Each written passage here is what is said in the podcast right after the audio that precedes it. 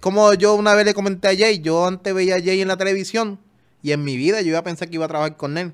Y de momento ahora yo tengo el número de Jay, lo llamo y hablamos y voy a su casa y es como que esa sensación de tú decir como que, diablo, brother, yo antes lo veía en la televisión, me gustaba su trabajo y ahora tengo la oportunidad de conocerlo y somos panas o, Pues- o tenemos alguna generación. Pues son cosas que, que impactan. Tú piensas en todo tu proceso, en todo lo que tú has pasado y que estás ahí frente, frente a ese artista. Me pasó con Yankee, me pasó con Barbie en Colombia. ¿Sabes? Sentados desayunando y yo digo, wow, estoy aquí. Y, y creo que es una satisfacción personal de, uno poder, ¿sabes? Poco a poco seguir subiendo escalones personales o metas personales, porque Calle 13 era un artista que toda mi vida yo, yo quise conocer, quise poder, tú sabes, algún día trabajar y hoy en día pues somos colegas. Y gente, esto es el Museo de Reggaetón. Tato Gucci, ey.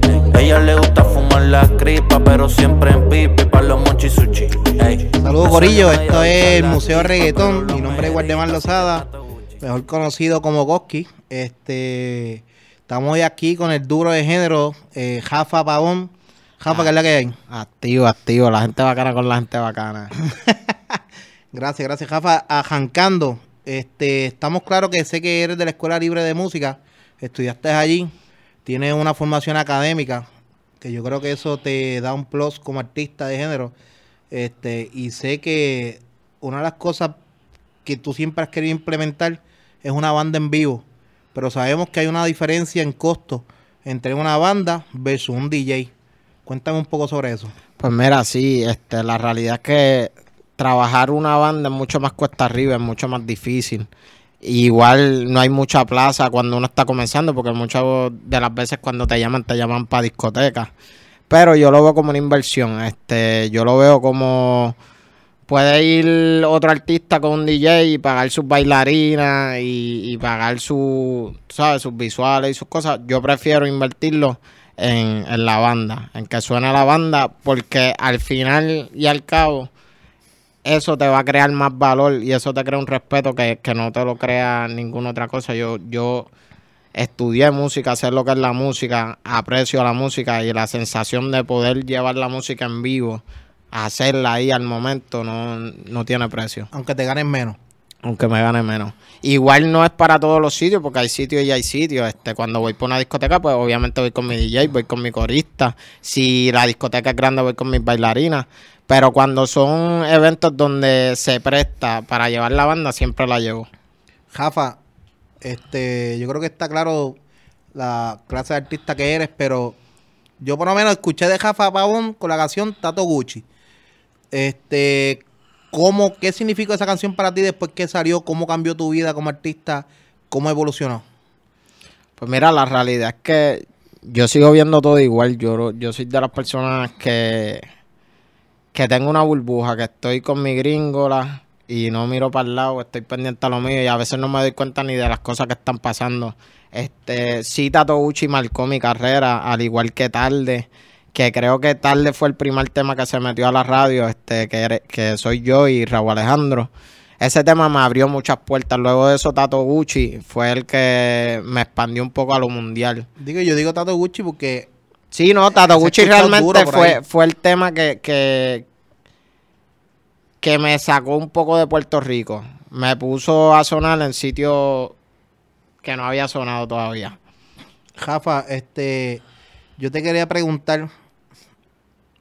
A veces uno tiene una perspectiva de la vida, de las cosas, y se imagina, de- de- se imagina unas cosas antes de, de poder alcanzarlas. Por ejemplo, yo a veces, yo trabajé en un sitio que antes de llegar a ese lugar, yo decía, mano, eso tiene que estar cabrón llegar allá porque el sitio está bien cabrón. cuando llegaste Yo te diste decía, cuenta mano, yo como, por ejemplo, yo soy diseñador gráfico, para los que me escuchan, yo soy el que hago las caricaturas de Jay.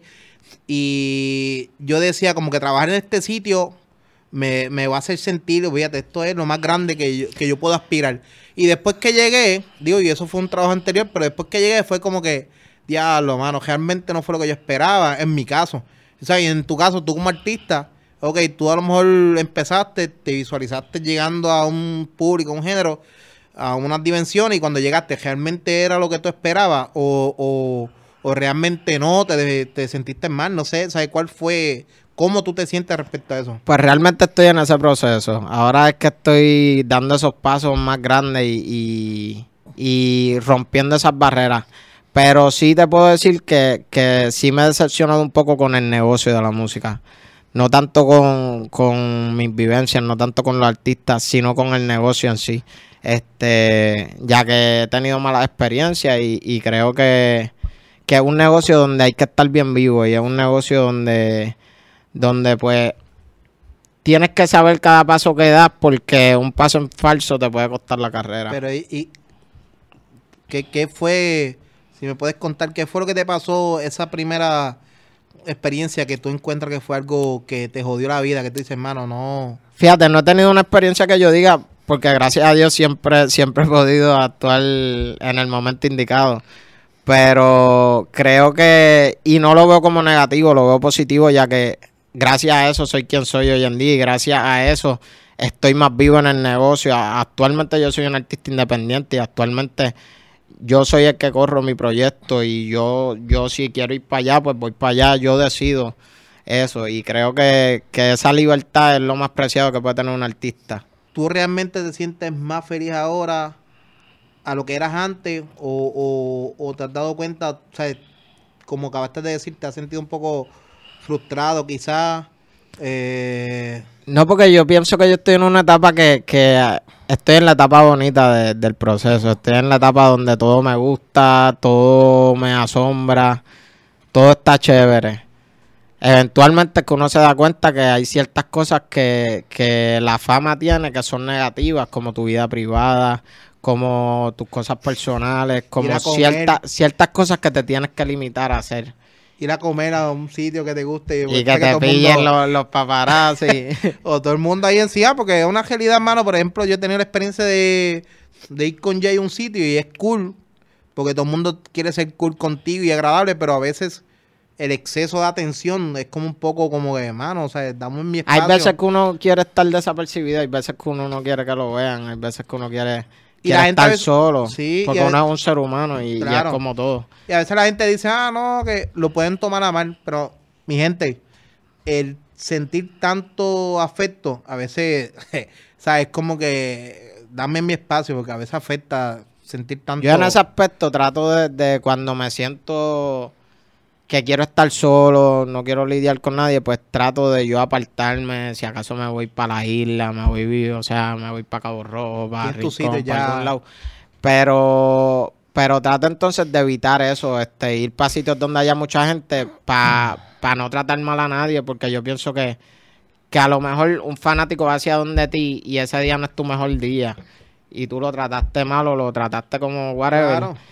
Y esa impresión de ese chamaquito va a estar para toda la vida. A lo mejor tú le mataste la- las ganas de Sí, conocerte. sí. Fue como que diablo. No, y, y, y vamos a dejar algo claro. O sea, eh, si estamos en algún lugar, no yo, ¿verdad? Porque yo no soy artista, pero por ejemplo, Jafa Pavón, pues si está en un lugar alto, en la cima de, de- de los artistas, es porque gracias, ¿verdad? A esos A fans. la gente. Pero también hay que entender que tú eres un ser humano, mano, y que no todos los días te levantes igual. Hay días que simplemente estás abojecido porque, nuevamente, sigue siendo un ser humano. ¿Sabes? Que una cosa no tiene que ver con la otra. Y a veces es difícil. Yo creo que eso, eso, esos son los, los negativos de, de la fama. Esos son los negativos de- del negocio. Que pierde tu privacidad, ¿sabes? tu intimidad. Jafa, eh, siguiendo por esa misma línea de la gente, de, de los fans, de los que te ven y te escuchan, eh, hay un mal concepto de, de los artistas y es que la gente piensa que porque tú sales en un televisor, ya tú tienes, eres millonario, hay billetes para gastar, para tirar para el aire y la realidad es que no, que a veces uno tiene que vender el desayuno para comprar el almuerzo. Este, cuando realmente Jafa Pavón comenzó a generar? cuando realmente Rafa Pavón eh, llegó a un estatus que, que ya sale un poco de quizás de, de la pobreza, por decirlo así? Pues yo te diría que como, como hace un año, como mucho, ¿sabes? Que yo me siento ya sin una presión económica. No con libertad económica, pero sin una presión económica. Más tranquilo, me puedo dar mis gustos. a veces pues uno tiene que hacer unas inversiones que uno sabe que pues pueden doler al momento, pero, ¿Cómo pero qué? todo... Pues por ejemplo, si uno, uno tiene unos premios o algo que tú sabes que tienes que votarte, pues ahí tú das el verdadero tarjetazo. Para te para movie. Pues cosas así, pero pienso que, que estoy en ese proceso. Pero me siento bien, me- no me siento, este, ¿cómo te digo? Limitado económicamente. Jafa viene de abajo. Claro que sí. Vengo de clase media trabajadora. Vengo de padres que, que se levantan a las 7 de la mañana, 6 de la mañana, para trabajar todo el día, llegar a las 5 y que nosotros podamos comer y, y tener nuestras cosas. Tienes más hermanos, Jafa. Tengo una hermana que es chequimela, Exacto, me habían dicho eso. Mariela Pavón. Duro. Este, ¿cómo, cuál es el concepto? ¿sabes? ¿Cómo te ven tus padres ahora? Y, y también otra pregunta, aprovechando por esa misma línea, ¿cómo ellos te veían antes de tu pegar? ¿Te apoyaron, no te apoyaron? Este, no sé, eh, ahora que te ven que has alcanzado un lugar, un standing, ¿cómo se sienten ellos? ¿Ha cambiado su vida? ¿Sigue todo igual? Pues yo creo que ellos siempre, ellos siempre me han apoyado, pero yo lo hice creer con mi trabajo, con mis logros, con las cosas que, que he hecho, porque sí, sí me apoyaban en el sentido de que desde chamaquito ellos me apuntan en clases de música, siempre estuve involucrado en la música porque ellos sabían que era lo que me gustaba. Ahora, ya cuando yo tomé la decisión de salirme de la uni, ahí es que tú ves que sí, pero siempre tienes que tener tu plancito B, tú tienes que estar seguro de lo que hagas. Y yo siempre estuve seguro al 100% porque yo pienso que lo que tú hagas lo tienes que hacer al 100. Tú no puedes darle el 50 a nada porque vas a hacer un 50 en la vida. Y, Duro. Esa me puse para eso. Y me puse para eso y yo creo que, que lo hice creer en, en mi talento, lo hice creer en, en lo que yo quería hacer, en mi idea. Cuando Jafa dice que estudiaba en la uni, que estaba estudiando. Pues yo estudiaba comunicaciones. O sea que más o menos te ya estabas como que por esa línea de las cámaras y demás. Eso es así, siempre me gustó la publicidad y eso. Duro. Te iba a preguntar, Jafa, ¿tú te estás preparando para el futuro económicamente? ¿O ahora mismo te estás viviendo el momento y que se jode el mundo? Pienso háblame que... claro, no me venda un mensaje político, o sea, háblame claro. No, no, yo siempre, yo siempre tengo presente el futuro y, obviamente cuando yo coja una cantidad de dinero razonable, una de mis prioridades es invertirla en propiedades, en diferentes cosas que yo sé que si algún día la música me falta, este, mis cuentas se paguen solas. Jafa, yo he tenido aquí a par de muchachos del género. eh, y yo siempre hago una pregunta porque a mí siempre me ha dado mucha curiosidad. Y es como que, ¿en qué tú, esos primeros chavos que tú cogiste, que, porque hablando claro, hay muchos muchachos del género que vienen bien de abajo. Y de momento tú te ves esa cuenta y ves que el jeguero es cero detrás. Y tú dices, hermano, yo me voy a dar un gusto. Y yo sabía de gente que ha comprado hasta, qué sé yo, hasta bote de 200 mil pesos, así por, por joder. Hablando claro, tú te has dado un gusto así que después has dicho como que diablo, mano, que yo hice. Lo que pasa es que cantidades grandes, grandes. Digo, no tiene que ser cantidades grandes, pero, ¿verdad? Pero dentro de, de tu mundo, como que tú, que tú has comprado, que dices, hermano, no debía haber hecho esto. ¿Tienes algo?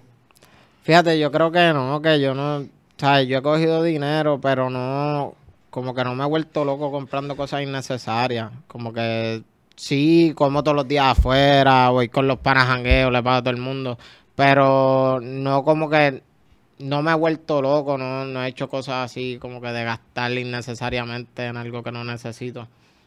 Cuando tenga la libertad financiera y, y- me pueda dar esos tipos de gusto, pues me los daré, pero ahora pienso que no es una prioridad y, y con lo que tengo estoy bien. Está cool. Eh, te iba a preguntar, la hora de tú crear música, porque ya tú tienes una formación como artista eh, dentro de la música, entonces tú tienes un conocimiento académico, ¿tienes algún proceso en específico? ¿O simplemente no tienes, por ejemplo, Residente, yo he escuchado que tiene una cerveza en específico, que es la que él le gusta beber a la hora de escribir. ¿Tú tienes algo así, un hito, un ritual, mejor dicho? Levantarme bien temprano, 7 de la mañana, 8 de la mañana y meterme al estudio a escribir. Eso Sí. lo hago todos los días. Me salga algo, no. Siempre me doy esa tarea de sentarme y escuchar pistas y ponerme a escribir y sacar melodías, sacar ideas. Este, Jafa, habla un poco, aparte de eso, de, de dónde tú vienes, de qué pueblo tú eres. Pues yo soy de Cupa y de las cumbres, San Juan. ¿Y cómo se fue tu vida de niño, ese desarrollo de adolescente? ¿Te consideras que tuviste, fuiste un chamaco de buenas notas? Eh, ¿Cómo fue esa vida? ¿O fuiste un poco descajirado? ¿Te gustaba la calle? Me gustaba la joda, siempre fui, fui de los que estaban en el corillo que se portaban mal. Pero siempre estuve enfocado en lo que quería. Desde bien joven estoy involucrado en la arte. Era de los chamaquitos que en la elemental salían siete veces en el talent show, casi bailando, casi tocando esto, casi cantando. Este, también estuve bien involucrado con el teatro, este, por muchos años. Inclusive fui a México y, y me gradué de, de la academia MGM Studio, Wow, este, con Patricia Espíndola. Y ¿A qué edad fue eso? eso fue como a los 16, 17 años. Diablo, brother. Eh, 17 yo creo. Duro. Este, Jafa, yo te quería preguntar. Hay una movie dentro de género que está bien dura, ¿sabes? Porque se siente cabrón tú llegar a un sitio y que todo el mundo, ¿sabes? Porque estamos hablando ahorita de lo que, que a veces es agobiante, tener mucha atención, pero vamos a hablar claro, también hay una movie detrás de todo esto que se siente brutal, que tú llegas a un sitio y todo el mundo como que yo, Jafa, foto aquí, foto allá. ¿Cómo es esa experiencia? Porque cuando tú no estás acostumbrado y cuando de momento chocas con este mundo, ¿cómo tú te sientes? ¿Cómo es eso? ¿Cómo fue esa primera vez cuando tú viste que donde quiera que tú llegas, todo el mundo te pide una foto, todo el mundo quiere estar contigo? Agradecido, agradecidísimo con cada persona que saca de su tiempo y pierde ese orgullo para tirarse una foto conmigo o para hablarme, porque pienso que el boricua es bien orgulloso en ese aspecto. Y para que un boricua, ¿sabes?, se baje de su ego y vaya hacia donde ti te pide una foto, pues yo lo valoro porque esas son las cosas que me llenan de seguir haciéndolo, ver que, que mi trabajo está dando fruto. Duro. Y te iba a preguntar, Jafa, hablando de género nuevamente, para ti, ¿quién es el más duro de la vieja escuela? De la vieja escuela. Pero vieja escuela, ¿de qué tiempo a qué Papi, tiempo? Polaco, Lito, Chesina, Falo, eh, Rankinston, Wiso G, toda esa gente. De esa vieja escuela, ok. Arcángel, antes estábamos discutiendo, o sea, Arcángel es como que de la vieja o de la nueva. Yo considero que es de la vieja. Este, como que toda esa gente, todo ese corillo. De hecho, a mí me gusta mucho. ¿Con quién te escuchaba cuando chamaquito te decía, diablo, este tipo está duro? Siempre fui fanático de Calle 13, que le compraba todos los discos, fui para todos los conciertos. Tengo como 30 fotos con él de chamaquito. Este, otro que me gustaba mucho era Tego Calderón, Llavia, Eddie D. Diablo, ya había. Duro. Una pregunta, ahora que eres artista, ¿nunca te has topado con Residente? Sí. ¿Y cómo Este- fue ese, ese primer momento? Porque ah, es como yo una vez le comenté a Jay, yo antes veía a Jay en la televisión y en mi vida yo iba a pensar que iba a trabajar con él. Y de momento ahora yo tengo el número de Jay, lo llamo y hablamos y voy a su casa y es como que esa sensación de tú decir como que, diablo, brother, yo antes lo veía en la televisión, me gustaba su trabajo y ahora tengo la oportunidad de conocerlo y somos panas o, Pues- o tenemos alguna relación. Pues son cosas que, que impactan, que como que tú piensas en todo tu proceso, en todo lo que tú has pasado y que estás ahí frente, frente a ese artista. Me pasó con Yankee, me pasó con Barbie en Colombia. ¿Sabes? Sentados desayunando y yo digo, wow, estoy aquí. Y, y creo que es una satisfacción personal de, de uno poder, ¿sabes? Poco a poco seguir subiendo escalones personales o metas personales, porque Calle 13 era un artista que toda mi vida yo, yo quise conocer, quise poder, tú sabes, algún día trabajar y hoy en día pues somos colegas, hablamos. y cuando, este, cuando hablaste con él, ¿fue como lo que tú esperabas? ¿Fue lo que tú decías como que, coño, realmente es lo que yo esperaba? No sé, ¿sabes? exactamente lo que yo esperaba, no. Pero, pero personalmente fue, fue como que este, llegué aquí, estoy aquí. Y, y de la nueva escuela, tienes como que alguien que te dice, a mí me gustan las canciones de este, sin gestarle mérito a ninguno, ¿me entiendes? Porque todo el mundo tiene su talento y su gente, pero ¿quién te gusta de la nueva escuela? A mí me gusta mucho Sech de Panamá y me gusta mucho Rosalía de España. Creo que, que son dos talentazos. Y yendo por esa misma línea, volviendo a través de la vieja escuela, ¿con quién harías una colaboración de la vieja escuela? ¿Qué te dirías, hermano, con este tipo yo puedo hacer algo bien duro? Ya había. Ya, lo- Ya había Duro. full. ya, vea, ya sabes, ya te dijeron. Ya, vi, ya vi, yo somos panas, tú sabes, yo he hablado con él durante horas y súper inteligente. Mano, ¿y súper qué ha pasado? Que no han tirado eso, ¿sabes? no, eso está cuajándose. Eso está, esa convista dura, ¿viste? eso sí Sería- que está duro. cabrón hacer algo así. Este, Jafa, ya estamos terminando, pero te quería preguntar. Además de lo que me mencionaste al principio de la entrevista, que, que quizás te molesta un poco lo que es negocio de género por cierta experiencia, pero ¿hay algo más que te moleste de que el hecho de ser artista te molesta? O sea, ¿hay algo que te encojone, que te incomode? Porque a veces la gente piensa que ser artista es lo más cabrón del mundo, pero también hay su, su lado malo, ¿me entiendes? Este, la privacidad, como te digo, que, que, que se quieran meter ya y quieran cruzar esa línea de tu vida personal. Porque pienso que la vida personal es aparte a lo que es el artista. El artista, pues, se, se exhibe hasta cierto punto. Uno es de la gente y obviamente uno le debe, la gente va a estar pendiente a tu vida. Pero creo que, que es lo más, lo más que me molesta eso, yo creo, de las cosas que más me molesta, que, que se pierda esa privacidad, esa intimidad del artista. Y te iba a preguntar, Japa, a veces durante el proceso, tú, por ejemplo, que a mí me ha pasado, yo vengo de un pueblo humilde, yo soy naranjito y, y quizás muchas veces me vi bien abajo, caminando por ahí humildemente, y a veces la gente te da la espalda o, te rechazan o no creen en ti o, o pasan situaciones. Como que tú has tenido esa situación de que te has encontrado con gente que en algún momento no creyeron en Jafa, en algún momento le dieron de codo y ahora después de artista te topas con ellos y quieren ser los más panas tuyos. Sí, eso es- en verdad eso es algo que yo, yo creo que se ve mucho en el género. Este, yo he visto como mucha gente me, me ha subestimado. Pero Y ahora es como que Jafa, que es la que hay? Pero yo siempre he sido una de- yo siempre he sido un artista que no busca otros artistas. Yo, yo me enfoco en mi producto. O sea, yo pienso que, que mi norte es mi producto y ese es mi enfoque, ¿no? ¿Sabes? Las colaboraciones bien, pero las colaboraciones que uno genuinamente quiere hacer. ¿Sabes? A mí me gustaría trabajar con Juan Luis Guerra, me gustaría trabajar con Rubén Blades, un Marc Anthony, pero son cosas que esos son el tipo de colaboraciones que yo digo que yo aspiro a hacer esas co- colaboraciones. No he sido de buscar gente por números. ¿Sabes? No he sido de, de buscar artistas para hacer números. Soy bien, bien selectivo con mi arte y con la gente que colaboro y lo que quiero hacer. Mire, y, y, y la última pregunta que te quería hacer, Jafa, eh, te- básicamente, ¿qué la gente puede esperar de Jafa? Sé que me hablaste que tienes como que unos temitas nuevos que me dijiste ahorita. ¿Qué viene de Jafa ahora? ¿Qué la gente puede esperar de él? Pues mira, este, ¿Qué se está cocinando? Se está cocinando. El próximo tema que vamos a tirar se llama Quisiera. Este, un tema que le tengo mucha fe, me encanta el tema. Este, ¿De qué estamos- trata? el tema Quisiera es como cuando tú le hablas a una mujer de todo, todo lo que tú te visualizas con ella y todo lo que tú quisieras hacer para poder con- conquistarla. Y básicamente de eso se trata el tema. Este. Y estoy trabajando también el disco de Inefable, que no tiene fecha de salida, pero se está trabajando poquito a poco. Todos los temas son con música en vivo.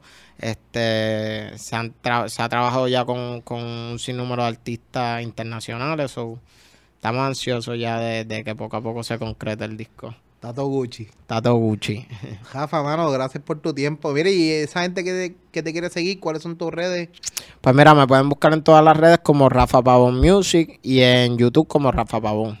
Duro. Gracias, Jafa, mano. Así que gracias a tiempo. ustedes por la oportunidad y estamos activos. La gente bacana con la gente bacana. Gracias por tu humildad y, y ser parte de este proyecto, mano, y darme de tu tiempo. No agradezco. conmigo siempre, brother. Bendiciones siempre. Amén.